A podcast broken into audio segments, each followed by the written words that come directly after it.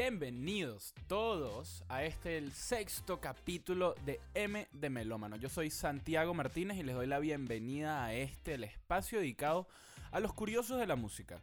En el capítulo de hoy vamos a estar conversando de algo muy interesante y vamos a intentar quitarle el miedo a todas esas personas, integrantes de bandas, artistas musicales, que están enfrentándose al reto de crear su primer video musical. Vamos a estar hablando con Patrick Kilbride, parte del equipo de Warner Music España y además eh, frontman de su propia banda emergente llamada Carmelita, la cual ha estado lanzando videos musicales recientemente y Patrick nos va a contar un poquito de su experiencia, de cómo fue ese proceso de creación de videos musicales con un presupuesto pues limitado. Pero antes, vamos a estar hablando un poquito sobre cómo analizar contenido audiovisual. ¿Qué puntos tenemos que tener presentes cuando veamos una película, un video, de, puede ser de YouTube, de redes sociales. ¿Qué tenemos que ver y prestarle atención para saber si lo que está transmitiéndose en esa pantalla es de buena calidad o necesita ser retocado? Son 11 puntos muy sencillos de los que vamos a hablar. Así que nada, pónganse cómodos, prepárense para aprender. Esto es MM, hermano. Comenzamos.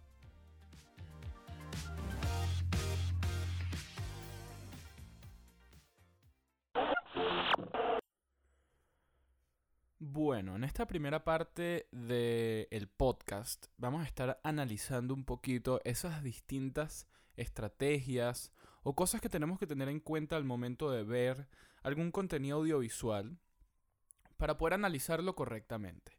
Hoy en día todo el mundo es creador audiovisual, todo el mundo está constantemente posteando cosas en las redes sociales. muchísima gente tiene proyectos audiovisuales, así sea una marca, una banda, eh, un restaurante. Es muy común que las personas estén creando contenido en redes sociales. Y nosotros, como eh, una fuente de información confiable, queremos ayudarlos a que tengan más herramientas a la hora de poder analizar estos contenidos. Vamos a enfocarnos obviamente desde el punto de vista de la música en, en los videos musicales. Y vamos a darles 11 puntos que quiero que tengan en cuenta en el futuro cuando se enfrenten con el momento de decidir si lo que están viendo es bueno o es malo. Eh, bueno, vamos a comenzar. El primer punto sería ver varias veces. Algo muy sencillo, vamos a ver varias veces ese video para detectar algún error básico para entender a dónde va, de qué se trata, cuál es la idea general. Punto 2. Ver sin música. Queremos hacer esto para poder detectar errores visuales, errores de continuidad. Eh, vamos a decirlo de esta forma. Que nuestra atención se enfoque en lo que está viendo y no en lo que escucha y en lo que ve. Eso es importante. Como tercer punto, vamos a escuchar sin imágenes. Esto es simplemente ver, eh, ver en qué calidad está ese audio. Si tiene algo que necesita ser retocado. Si, bueno, tiene errores también. Eso es verdaderamente importante. Paso 4. Analizar la letra. Claro, tenemos que saber de qué se está hablando, qué está diciendo la canción y qué está transmitiendo nuestro mensaje. ¿Está diciendo lo que realmente queremos decir o se está yendo un poco por los lados? Punto número 5, la sincronía audiovisual. Esto es muy sencillo, es simplemente ver si las voces o el sonido del video están sincronizadas con la imagen. Esto, esto suele ser un problema de edición que se puede arreglar muy fácil, así que no es tanto problema, pero sí hay que estar pendiente de que no esté desincronizado. Eh, luego vamos con la comparación de la estructura visual y sonora. ¿Qué es esto? Bueno, si nos enfocamos en los videos musicales, cuando una canción cambia de la estrofa al coro, es un cambio bastante evidente. La canción tiene pues una evolución o una transición y esa transición debería verse reflejada también en las imágenes.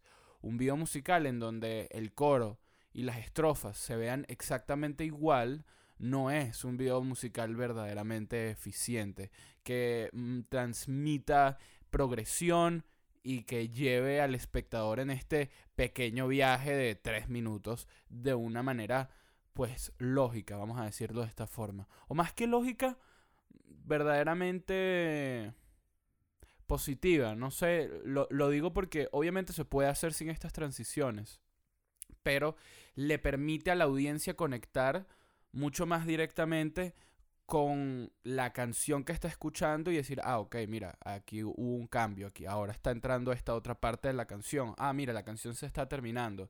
Eso es importante, mantener a la audiencia conectada y entendiendo lo que está pasando.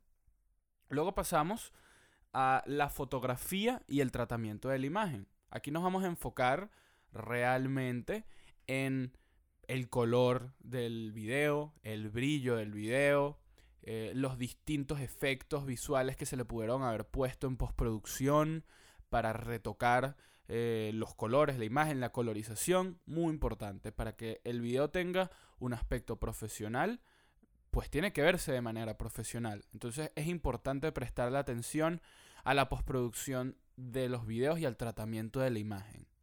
Seguimos con espacios representados. Hay que ver en dónde se está mostrando este video. Así sea, y esto se los digo con, con completa honestidad, esta guía le sirve perfectamente también para contenido en redes sociales. Son puntos muy básicos que realmente analizan las distintas estructuras de, pues, estoy repitiendo un poco mucho la palabra, pero contenido audiovisual. Entonces, aplíquenlo en otros medios porque les van a ser útil para que su contenido sea muchísimo más eh, eficiente, que sea mejor recibido. Pero bueno, retomando entonces con el, fondo del, del, video, hay que ver dónde está ocurriendo lo que está pasando. Es agradable la imagen, hace ruido, distrae a la audiencia lo que pasa en el fondo. Salen imágenes obscenas que uno no había visto, no se había percatado en la primera toma o en las primeras partes del video todo eso hay que verlo. Y en el caso de que no sea un video en una locación real, sino en un estudio de grabación, en un set, también hay que prestarle atención a esas cosas. Porque ahí también pueden ocurrir errores y también se pueden salir cositas, un, un, micrófono que entra en, el, en la toma o algo en la escenografía que no está bien. Es importante prestarle atención a esas cosas. Y si eres una persona que está grabando para redes sociales, pues toma muy en cuenta tu entorno. Si eres un blogger al que le gusta grabarse a sí mismo hablando, bueno, por ejemplo, no tengas de fondo tu cama extendida o un desorden en tu cuarto u otra persona viendo el celular acostado en la cama. O son esos pequeños detalles que le hacen eh, a la audiencia pensar que tu contenido es profesional es una cosa pensada y trabajada y no es algo espontáneo. Luego vamos al punto número 9, que es el análisis de la narrativa. ¿Qué se está, qué se está diciendo con todas las partes del video? ¿Cuál es el mensaje a transmitir? No solo por, por la canción, por la letra, sino también por las imágenes. Eh, ¿qué, ¿Qué transmite? ¿Qué dice lo que está pasando en ese video? Es importante tomar en cuenta esto porque, de nuevo, estamos en una era en donde las personas son muy sensibles. Eso hay que tenerlo claro, es, así. Entonces, cuidarse de todos estos ángulos es importante para que tu producto no sea recibido de una manera negativa, aun cuando ni siquiera querías que la gente lo recibiera de esa forma, obviamente. Son cosas que se les suelen escapar a las personas y que te recomendamos que les pongas un ojo, que estés pendiente. Entonces, Pasamos al punto número 10, marca y estilo del director. Algunos directores, no todos, incluso personas que no son directores, por ejemplo, bloggers, personas que trabajan en redes sociales, influencers, tienen ciertas marcas, ciertos estilos especiales que los identifican cuando ves su contenido. Un ejemplo muy clásico y súper básico sería la firma de Nuno Gómez, el director de videos musicales, eh, al principio de, sus videos. Es una marca, un sello eh, que, lo representa. Ya cuando nos vamos al cine, podemos detectar esto en directores también. Si vemos las películas de J.J. Abrams, eh, el director de la primera película de la nueva trilogía de Star Wars, también dirigió varias películas de eh, Star Trek, podemos notar que él tiene un uso muy particular de la iluminación que se nota más luego de la postproducción, en donde las luces tienen ciertos destellos o se alargan como cuando entrecejas los ojos al ver una luz eh, en la noche. Ese, ese alargado de la luz. Bueno, eso es muy característico de J.J. Abrams en sus películas. Una firma característica de su trabajo. Luego tienes artistas, perdón, artistas no, bueno, claro que sí, artistas y también directores como Quentin Tarantino, el cual su firma es no solamente un gran uso de sangre en sus películas, un uso exagerado de la sangre y real, pero también los típicos cameos de, su persona dentro de sus propias películas. Muy tradicional. Ustedes pueden utilizar esto para darle algún tipo de, eh, no sé, característica divertida a su contenido. No es necesario, pero es una cosa que pueden también tomar en cuenta. Y por último, el punto número 11 sería la eh, detección de contenido ofensivo. Lo mismo que dijimos antes, tienen que estar pendientes de conversaciones, frases, palabras, imágenes, símbolos, todas estas cosas que pueden afectar, ofender a las personas eh, porque toquen puntos sensibles de raza, orientación sexual, situación económica, eh, orientación política, nacionalidad, etc. Traten de evitar controversias, a menos que eso sea lo que estén buscando. Cada quien en su mundo. Mi recomendación, traten de evitarlas.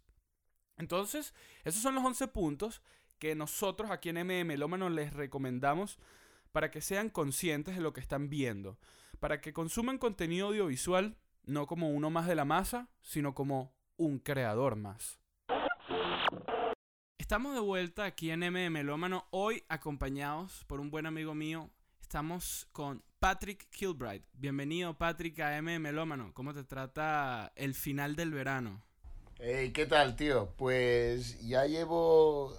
Me, me iba a ir 10 días a Huelva y ya llevo 3 semanas y mañana por fin me vuelvo a Madrid, pero es que me han costado, me ha costado mucho encontrar motivos de peso para volver en los tiempos que corren y obviamente teletrabajando pues ya... Tú me dirás lo que hay en Madrid, for me. Hay, hay que aprovechar el poder del Internet, Patrick, y justamente aunque la gente no lo crea, tú y yo no estamos tan frente a frente como pareciera. Este...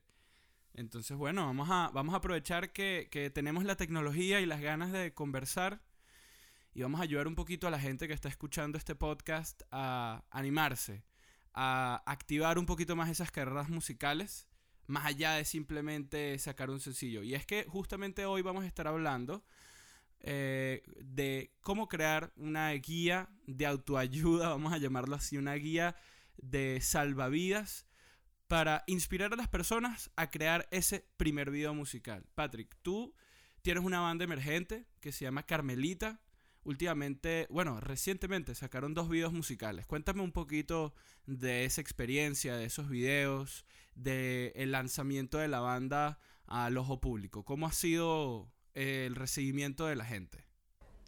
Pues... Eh, a ver, ¿por dónde empezar? La verdad es que ah, yo llevaba mucho, mucho, mucho tiempo con estas canciones e intentando grabarlas, intentando juntar una banda que que ya sabes que puede ser complicado. Y, y la verdad es que una vez que tuvimos, ya teníamos las canciones, escogimos los singles y, y, cómo las íbamos a lanzar y todo, que en, realidad no he tenido un plan así como elaborado y estructurado en mi cabeza. Ha ido un poco a mata caballo y a lo que iba surgiendo. Pero bueno, sabíamos cuál queríamos ser que fuera el primer single. Y, y nada, y yo sabía que era súper importante hacer un videoclip o, tener un videoclip, porque al menos para el primero es cuando más, digamos, atención y más apoyo vas a recibir de tus amigos que a lo mejor les interesa el proyecto porque eres tú. Y la gente que le interesa el proyecto porque por ser ti, que no es fan del, no es fan de tu música y nunca va a ser fan de tu música o a lo mejor solo son fans de ti, ¿no? Entonces, am, claro, tienes que aprovechar al máximo esa, esa ola que a lo mejor no, es que no la vas a volver a tener, porque a partir de ahí ya cada vez se va a enganchar menos gente, cada vez le va a interesar a menos gente y, y tienes que empezar a construir ya la gente que le gusta tu música, no solo que te gusta a ti, ¿sabes? O sea, no solo tus fans. Así que, nada, yo tenía súper claro que teníamos que salir con un videoclip y hacer que el impacto fuera lo más visual y, que presentase al grupo de la manera más eficiente posible. Y de ahí el, de ahí el videoclip y, y claro, lo, lo veía, lo veía súper importante. Sabes que justamente estamos teniendo esta conversación porque yo creo que para muchas bandas nuevas que están comenzando, el hecho de hacer un video musical puede ser una hazaña que puede causar ciertos miedos, ciertos nervios. No, los músicos, los artistas, y no ni siquiera, ni siquiera los músicos, todas las personas tenemos una serie de habilidades, una serie de skills, y el hecho de aventurarse en algo que no solemos hacer, pues puede causar ciertos nervios. En especial si estás poniendo tu cara allá afuera. Entonces, ¿cómo podemos hacer si somos músicos, si somos artistas y no sabemos grabar un video musical? ¿Cómo, cómo rompemos ese miedo y decimos, sabes que vamos a grabar y ya? Pero que quede bien, claro. Ya, sí, y, y, ah, hay miedo por muchos motivos y yo lo entiendo. Para empezar, es mucho trabajo. si vas a rodar con... O sea, es mucho trabajo de planificación. Yo no sé, yo tengo la suerte de haber estudiado comunicación audiovisual y yo sé un poco de, de lo que va la cosa, pero hay mucha gente que quizás nunca se ha enfrentado a una producción audiovisual antes y es que no te das cuenta de realmente las cosas que conlleva hasta que no estás en plan planificándola y diciendo, hostia, pues tengo que preparar todo esto, tengo que tener... y, luego metes mucho la pata y tu primera, si es la primera cosa que haces, seguramente sea todo un desastre. Pero, mm, claro, yo... yo lo que, lo que creo es que... Es que, joder, tienes que ser valiente, ¿no? Y tienes que, tienes que intentar... mm, pensar que... Ya me, me- me he perdido. Me... no sé dónde No, iba. no te preocupes, no te preocupes. Tienes que pensar que yo creo, o sea, esto es yo como uniendo un poquito tus ideas y, y- y lo que creo que querías decir. Este, tienes que pensar que estás comenzando, que es la primera vez que sales y como todo, si mira, así sea un startup, así sea un blog, una nueva empresa, por algo se comienza. Y no, ciertamente no puede ser el mejor desde el principio, pero sí tienes que estar claro a dónde quieres llegar. Y yo creo que el primer paso sería dar con esa idea. Y luego que tienes la idea, pues empiezas a crear un equipo que te ayude a hacer esa idea realidad. Sí, sí, claro. Y no sé, yo, por ejemplo, como ha sido con nosotros, he tirado de, de amigos que tenía, que sabía que, que son realizadores y que sé que saben de lo que están hablando. O sea, yo, o, o saben hacer las cosas. Tienes que intentar rodearte de gente que, que sabe lo que está haciendo un poco más para orientarte. Yo, por ejemplo, puedo tener la idea, pero no tengo ni idea de, de cómo usar una cámara, ni, ni sé la- las típicas cosas. O sea, sé un poco cómo, cómo encuadrar y cómo contar una historia o a lo mejor planificar pues un guion técnico, pero no sé realmente luego cómo usar una cámara. Ni siquiera tengo una, así que para empezar tienes que hablar con gente que tenga el, el equipo.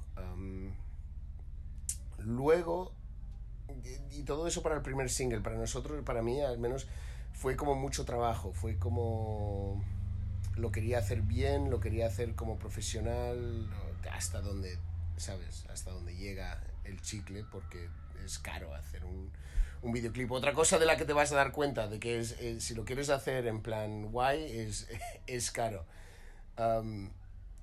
Y de- cuando, cuando terminé el primero, ya em- empecé a planificar el segundo y pensé, ah, es que no, no te puedes dejar tanto dinero, tanto esfuerzo, tanta energía en, ¿sabes? Lo tienes que hacer mucho más mucho más rápido, mucho más Guerrilla, mucho más guerrillero. Salir. mucho más guerrilla, porque si no, no eres un músico, te estás, estás, eres un realizador, estás haciendo, estás montando tu propia, ¿cómo se dice?, productora de publicidad, porque al final lo que estás haciendo que estás creando anuncios de tu banda, ¿no? Y, y, y es como te, te quita la energía, te quita el tiempo, te quita el, el focus y la concentración de las cosas que son realmente importantes, que es pues tocar y componer y, y todo eso, pero, pero claro, también vivimos en una época en la que tú estás manejando, tú tienes mucho control y muchos escaparates donde sacar tu marca, ¿no? Entonces, es que entiendo la juxtaposición, es súper importante trabajar el aspecto visual de, de esto, pero, pero sí, hay que aprender a, ¿cómo, es, cómo se diría en, en castellano? To embrace el, la guerrilla, embrace el, el lo-fi, el, el, bajo presupuesto, porque, porque si, si a todo los, le estás dedicando ese nivel de esfuerzo, ya te digo, te, te, estás convirtiendo en una, en una productora, te estás convirtiendo en una en, pequeña... en otra cosa. En, en otra cosa, sí. Es, es, es, darnos cuenta que, que al final el rock and roll, estés o no haciendo música rock and roll, yo creo que cuando digo rock and roll me refiero al feeling de ser músico, estar comenzando, estar cargando tú tus propios instrumentos, instalando tú tu propia tari tarima, ese, ese nivel de rock and roll en totalmente do it yourself, que, que puede asustar a algunas personas, pero que al mismo tiempo puede crear contenido de muy buena calidad. Y yo creo que un ejemplo muy interesante es justamente el segundo video que, que lanzaste con la banda, eh, el de Starfish Man. No voy a decir el nombre completo porque, bueno, es un trabalenguas, es un trabalenguas particular. es largo. pero, pero me gustó porque utilizas, por ejemplo, eh, la pantalla verde como una herramienta muy buena para mover, al mover a los personajes de ambiente, darle dinamismo al video y cuando te pones a ver, pues eso no te costó nada. Sí, a ver, um, claro, yo en, entonces uh, tuve la suerte de que, la suerte de que se me rompió mi móvil, que era un, que ya estaba un poco antiguo, y me pude, y, y, y me pillé, lo que pasa es que pude pillarme un móvil nuevo y dije, hostia, pero si este móvil este móvil graba de puta madre. Y entonces ya dije, mira, que sea lo que Dios quiera. Vamos a grabar este, el siguiente videoclip con el móvil, a ver cómo sale. Porque... Eso, yo no sabía eso. Starfishman está grabado con un móvil. Está grabado íntegramente con, con un móvil. Um, porque... ¿Cuál? ¿Vamos a hacerle publicidad a la marca? No, nunca, no, es broma. Jamás. es, es un, es un Huawei uh, P30 o P50. La verdad es que debería saberlo, debería haberme preparado eso. Es un P30, yo creo. Um, es el mismo, o sea, yo tengo una, una amiga que se llama Laura Put y, y su novia, que también es amiga mía, uh, Robbie, que yo creo que tú seguramente la conocerás. Es una artista que estuvo firmada con, con WOA. Um, la verdad es que no me suena. De, pues hace como una especie de electropop urbano que ya, bueno, no se puede decir. Uh, sí, electropop urbano y la lista. Sí, sí. hace, pues al, al, a, algo así, ¿no? Y ella, ella usó este móvil para grabar su videoclip y le quedó súper bien. Um, que la canción, uh, te digo ahora cómo se llama. ¿Y, la, ¿Y la edición del video la manejó un amigo tuyo mientras buscas ahí esa información? La, la Laura, mi amiga Laura, uh, es la que... Justamente. Sí, mira, la canción de Robbie se llama Contigo y la, la produjo ja, uh, Javier Amena. El, okay. la, la, canción y, y Laura um, editó el videoclip y entonces yo vi que lo había hecho y yo dije, coño, pues, ¿sabes?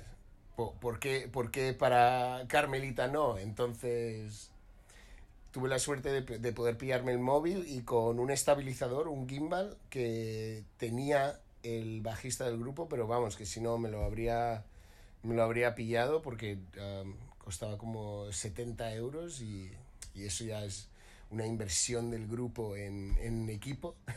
Y esto era, esto era un, un Steadicam para el, para el móvil, por decirlo así, para el celular. Sí, es, sí, claro, es muy, mucho más rudimentario que una Steadicam, es como un estabilizador, es como un bracito que tú lo puedes mover y el, el móvil se, se, queda quieto, se queda estabilizado, ¿no? Y entonces dije, vamos, a, vamos a probar a, a ver qué sale, que luego la verdad es que salió bien, menos mal, y estoy bastante, estoy súper contento con el resultado, pero joder, si hubiera salido mal, eso es un fin de semana entero que has tirado a la basura. y cuéntame una cosa, Patrick, este, ¿de dónde salió el principal egreso del video? ¿En dónde invertiste la mayor cantidad de pasta del segundo video? Porque ya quedamos que en el primero obviamente uno está probando cosas nuevas, uno quiere tratar de ser lo mayor, bueno, lo más profesional pro posible y luego te das cuenta que uno puede llegar a los estándares de calidad que uno busca sin tener que gastarse una pasta innecesaria. Sí, y, y, recursos, tiempo, planificación también. Es como, no quiero volver a hacerlo. Um, que el, el, sitio donde yo más me tuve que comer la cabeza fue con el, el disfraz. que... El de Estrella de Mar. El de Estrella de Mar, tío, porque no... Eh, me vi unos tutoriales sobre cómo hacer un disfraz, compré todo el material así como de, de cartulina, no, era, era más como goma, goma espuma y tal, y, y no me estaba convenciendo, tuve que ir a una tienda de disfraces y me compré como un disfraz de niño pequeño de, de como estrella de Navidad. Y la, y la recorté, la pinté de naranja y le añadí como un montón de brillantitos y cositas así y, y adornos y era como, bueno, yo creo que dará el pego, pero no hice pruebas de cámara ni nada, o sea, de verdad, podría haber todo salido mucho peor de lo que salió. Si quieren, si quieren ver este video, está disponible en YouTube. ¿Cuál es la, la página o el perfil de YouTube de Carmelita? Es uh, Carmelita Baby en, en, YouTube. Si buscas eso, ese debería ser nuestro, nuestro canal. Y la canción es uh, uh, Starfishman, Broken Phones and Velveteen Shirts, que es Hombres Estrella de Mar, de teléfonos rotos y camisetas de micropana. De micropana. Sabes que estaba pensando justamente antes de hablar contigo en la traducción de Velveteen Shirts. Nunca había escuchado esa palabra en inglés. Micropana, tío, sí, es como... La canción va de, de, de una de estas noches terribles en las que uh, te, te, metes en algún, en algún lío y acabas discutiendo con todo el mundo y rompes tu teléfono y uh, es como la, la, típica, la típica noche mala. El video tiene como unas, unas vibras de, de resaca muy interesantes. Exacto, sí. Entonces, nada, yo le, le estuve dando al. Pa, para la idea del videoclip. No, espera, creo que no te he dicho dónde, dónde invertí, tuve que invertir más dinero. Creí que, creí que la respuesta era el disfraz. El disfraz eh, fue como complicado a nivel logístico conseguirlo. Uh, el, yo creo que a lo mejor la cámara, porque claro, un, móvil, el móvil costó dinero, obviamente. Pero bueno, no tiene por qué ser así, porque hoy en día todo el mundo tiene un móvil, más o menos, y si no, seguro que tienes un amigo que sí. Claro, entonces tienes un colega que te puede dejar un móvil, el típico colega que tiene un iPhone S, lo que sea, 11. 11XL Lite. XL Lite, de esos que no te caben en el bolsillo.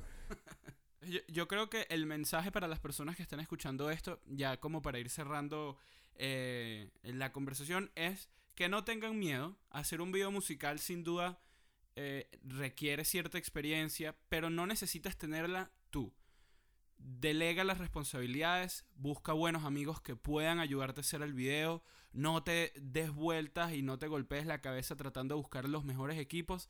trata de hacer lo mejor posible con lo que tienes y el, ser, y el resultado seguro va a ser bueno. Sí, yo, yo añadiría que,